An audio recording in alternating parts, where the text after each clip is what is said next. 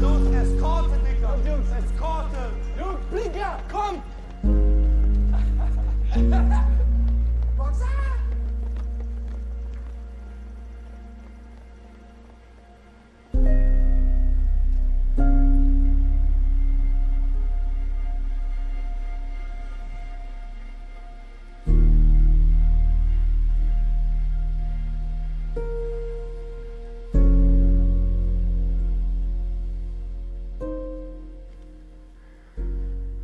大家好，我是拉里，呃，一直想用这样的方式和大家聊聊电影，所以呢，就试着做这样的一个关于电影的闲聊节目吧。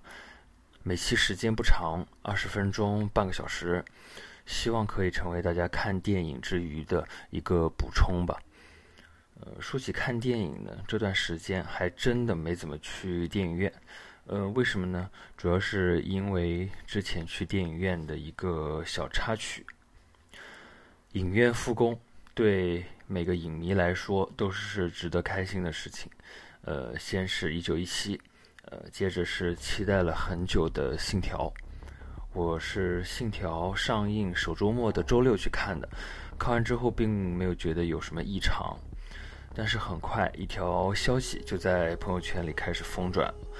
南京某商场一位篮球教练新冠检测阳性，这个事情呢，过去的时间不是很长啊，有时间呢可以去查查看。最惨的是，我是下午一点半到的这个商场，晚上六点半走的。呃，这个商场的 CGV 就在室内篮球场边上，进出电影院我都要路过这个篮球场。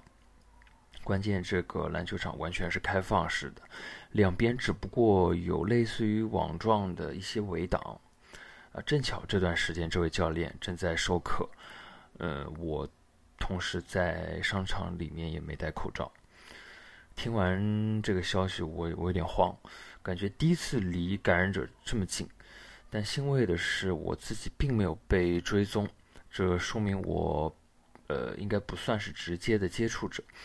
呃，本着对别人负责的心态呢，我就打算报备一下公司的 HR。HR 的行为啊，完全没有问题啊，非常专业。呃，但的确让我并没有那么紧张的心情一下子就提起来了。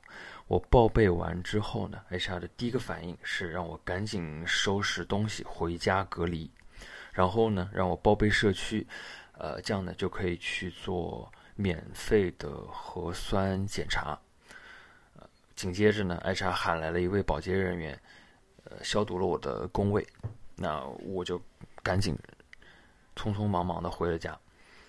呃，回家的路上呢，我就开始盘算，我到底要不要报备社区？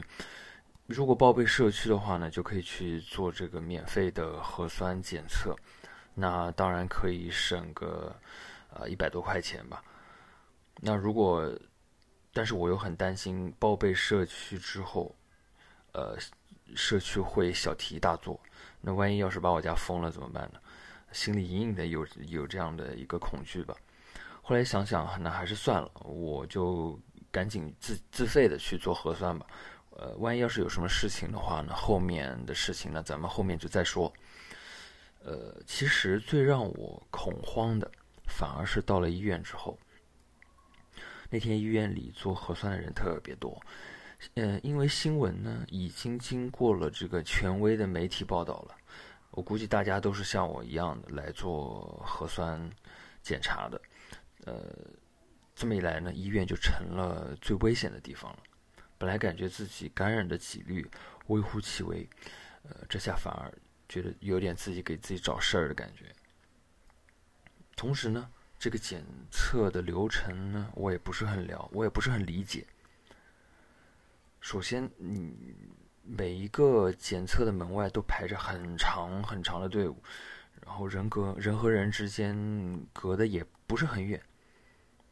每个人进到房间之后呢，就把自己的口罩拿下来，医生拿一个很长的，当然是一次性的很长的一个棉签，在你的舌头根部。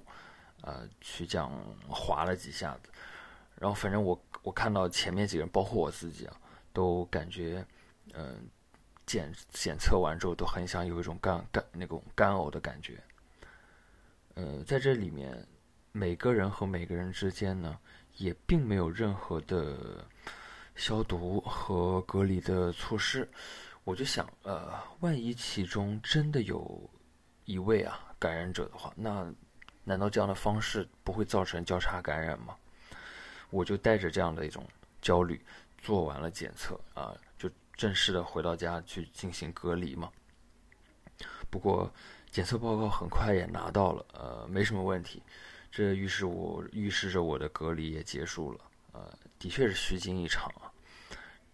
那从从这次事情之后呢，我就没有太进过影院了，所以整整错过了整个十一的档期。不过我认为呢，如果后面有足够吸引我的电影去上映的话，我一定会会会回到电影院去进去再次好好的感受一下，呃，在电影院当中看电影的感受的。那现在我唯一的愿望呢，就是希望后面可以准时的更新。好，这里是古岭路九十三号第零期，谢谢大家。